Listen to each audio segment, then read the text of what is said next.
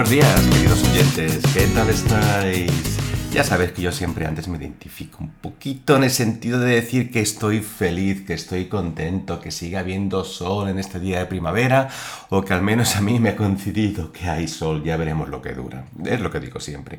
Pero viviendo donde vivo, nunca se puede hacer planes realmente casi de un día para otro, porque el tiempo va y viene como le da la gana. Hablo mucho del tiempo, pero es que para mí la luz y el calor que aporta la luz es muy importante, pues transmite muchísimas sensaciones. Yo soy adicto a esas sensaciones.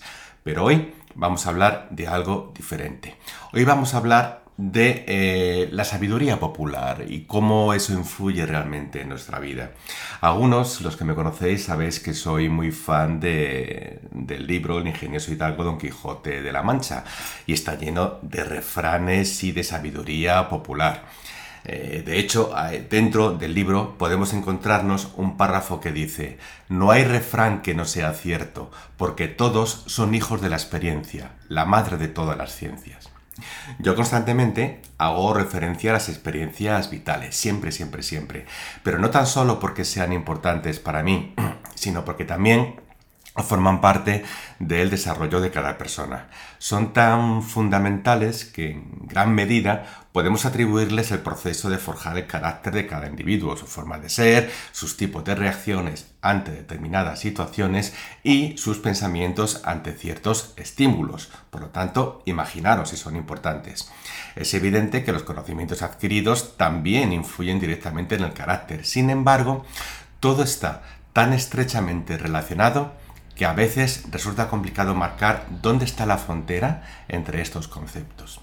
El saber, mm, al que podemos denominar como el conocimiento del que ya hemos hablado antes, está basado en la acumulación de experiencias de otras personas.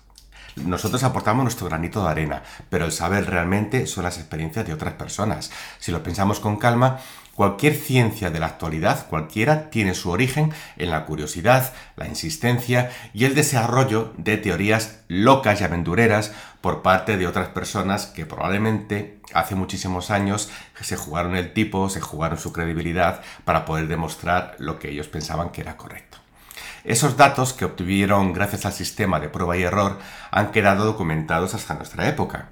Y esto implica que las experiencias de esas personas han forjado una base de conocimientos tan importante que hoy en día seguimos usándola para crecer y desarrollarnos.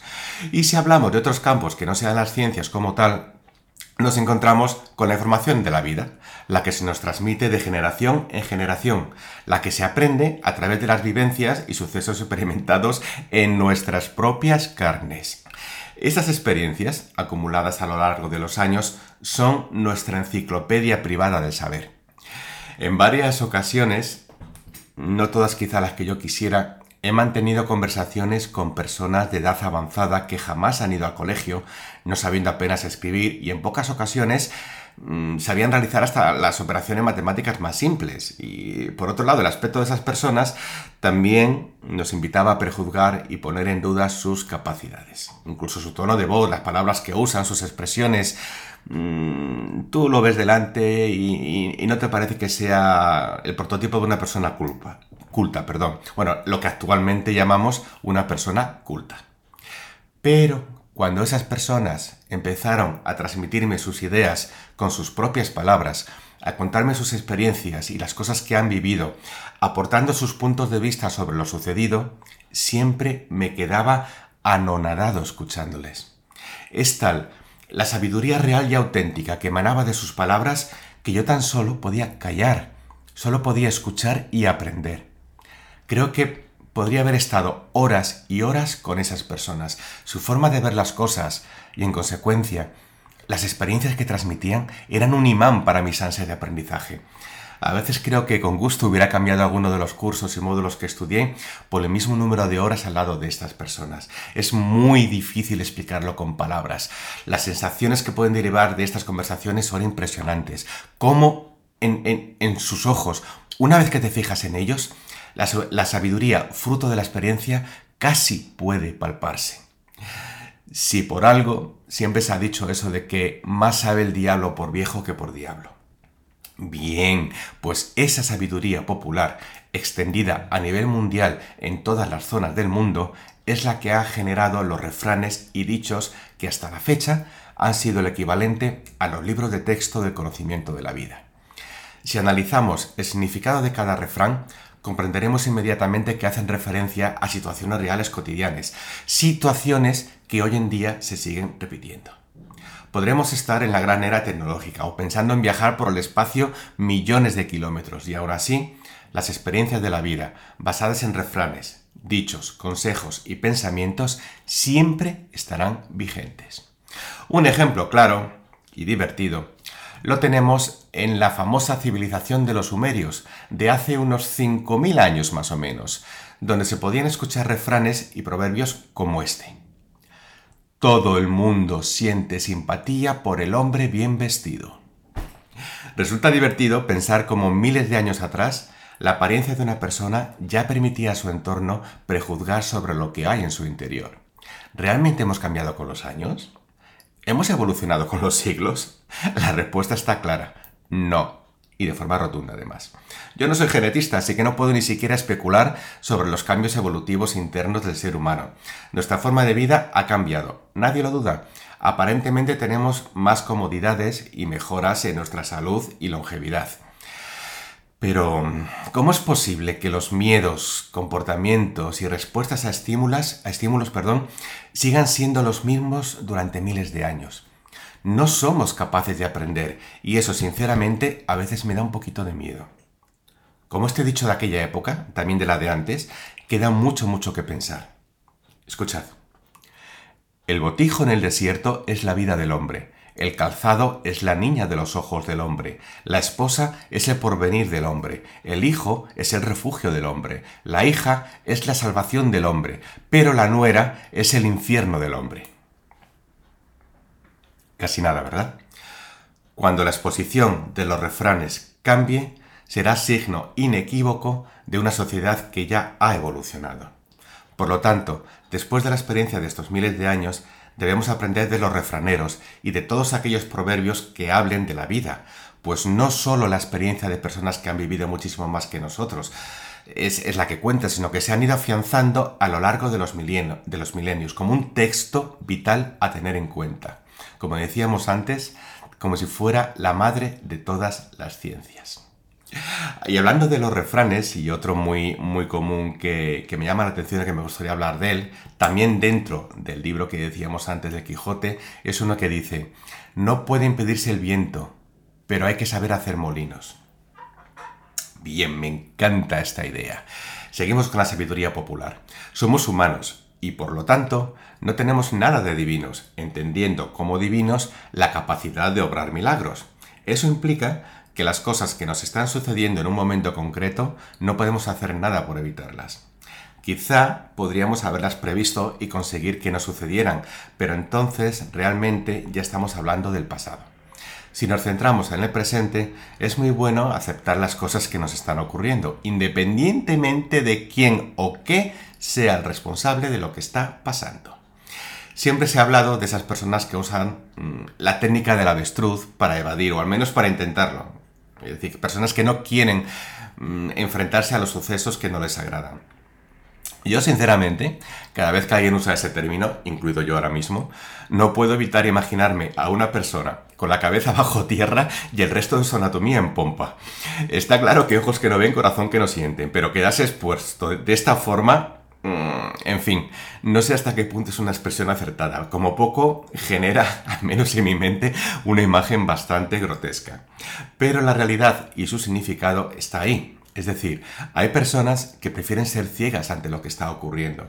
De esa forma evitan pensar, evitan el dolor y evitan tener que tomar decisiones. No comprenden que esa sensación de pretender estar alejados y ciegos ante lo que no les gusta es algo temporal, pues tarde o temprano tendrán que enfrentarse cara a cara con aquello que desean evitar tan desesperadamente. No olvidemos que todo pasa por algo. Todo ocurre porque hay una serie de acontecimientos encadenados que confluyen en una dirección y nosotros somos los artífices de nuestro propio camino en función de las decisiones que vamos tomando a lo largo de nuestra vida. Y esas decisiones son las que tenemos que aprender a tomar, basándonos en nuestras experiencias anteriores y nuestros procesos de aprendizaje. Habrá veces que no podamos evitar que sucedan situaciones que nos sorprendan, pero sí podemos elegir cómo actuar ante esas cosas que están pasando. Pongamos unos ejemplos relacionados con la vida cotidiana. Una persona, Pepe, recibe una llamada del banco que le obliga a tener que ir personalmente a la oficina del banco. Es un fastidio, pues la verdad que le descuadra todos sus planes, no le apetece en absoluto ir hasta allí, probablemente ese día por la mañana no, no puede ir a trabajar, así que realmente es un problema grande. Y encima además seguro que llueve. Ante esa situación hay dos tipos de personas. Las primeras son las que protestan, se enfadan, van estresados a la oficina del banco y se quejan de cada cosa que hay en el camino, aparte de pagar su estrés y su malestar con los pobres trabajadores de la ventanilla del banco. El otro tipo de personas son las que aprovechan ese viaje obligado para hacer otras gestiones y recados por la zona que tenían pendientes de hacer. De esa forma aprovechan el tiempo y convierten una situación no deseada en algo productivo y positivo. Los resultados obtenidos de ambas formas de actuar son tan diferentes que a veces es difícil comprender que el cambio está en nosotros mismos. Hace algunos años, y este caso es, curioso, lo, cuento muchas veces, en una empresa con la que yo estaba colaborando, hicimos una prueba con 10 de sus empleados. Fue realmente... fue algo duro. Pero la junta directiva necesitaba obtener ciertos datos de esos empleados y por ello realizamos este procedimiento.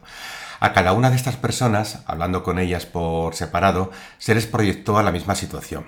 El escenario que se les planteó no pretendía ser real, pero los participantes en la prueba no lo sabían, así que las reacciones que se podían obtener de ellos iban a ser muy, muy auténticas. Bueno, para resumir la historia contada, se les dijo que quizá, quizá, ¿eh? No, firme, quizá la empresa debiera reestructurar la plantilla para prevenir un cierre en poco tiempo. Ellos iban a ser los primeros en abandonar sus puestos debido al tipo de funciones que desempeñaban. Bueno, pues posteriormente a contarles este guion, como si fuera una conversación fuera de contexto, amigable entre tú y yo, se les preguntó su opinión sobre todo esto y sobre todo eh, saber cómo iban a actuar en consecuencia a partir de ese momento o si se les ocurría algún plan para poder reconducir su vida.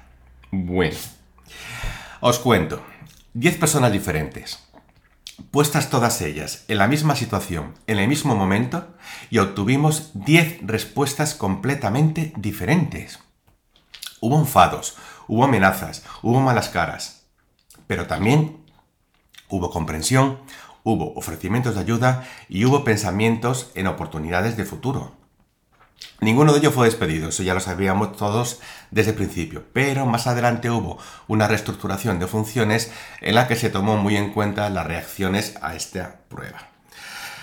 Insisto en que nosotros somos los responsables de las cosas que nos ocurren y nuestras reacciones son las que marcan nuestro camino. La negatividad es un gran enemigo, junto a la frustración y la ceguera que ella conlleva. Nos puede arruinar literalmente la vida. Si elegimos este tipo de actitud, las consecuencias seguramente serán nefastas, peor aún que aquellas que nos han llevado hasta ese estado. Por otro lado, si aprendemos a encontrar un punto de vista diferente para cada situación que estamos viviendo, algo positivo que sacar de cualquier momento oscuro, algo que nos permita aprovechar cualquier momento imprevisto, nuestra visión del mundo cambiará. Seremos más felices, tendremos menos veneno en nuestro interior y siempre encontraremos un camino más adecuado para encauzar las posibles desdichas que nos pudieran surgir.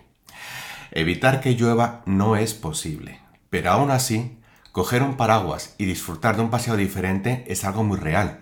Y que conste que también existe la posibilidad de salir a correr bajo la lluvia para disfrutar de los beneficios que aporta. Siempre hay algo que se puede hacer cuando parece que no se puede hacer nada. Y eso, mis queridos oyentes, es el mensaje que quiero que os quede. Nosotros somos los artífices de los sucesos que nos ocurren, sea a corto plazo o sea a largo plazo, pero siempre se pueden tomar decisiones para aprovechar el tiempo que estamos viviendo. Siempre podemos recordar nuestras experiencias vitales o la de nuestros ancestros con sus refranes para comprender que todo en la vida tiene una forma diferente de enfocarse y está a nuestra mano hacerlo de tal forma que salgamos siempre beneficiados. Y con esta forma de hablar y con este pensamiento os dejo. que seáis muy felices, recibid un fuerte abrazo y hasta el próximo día.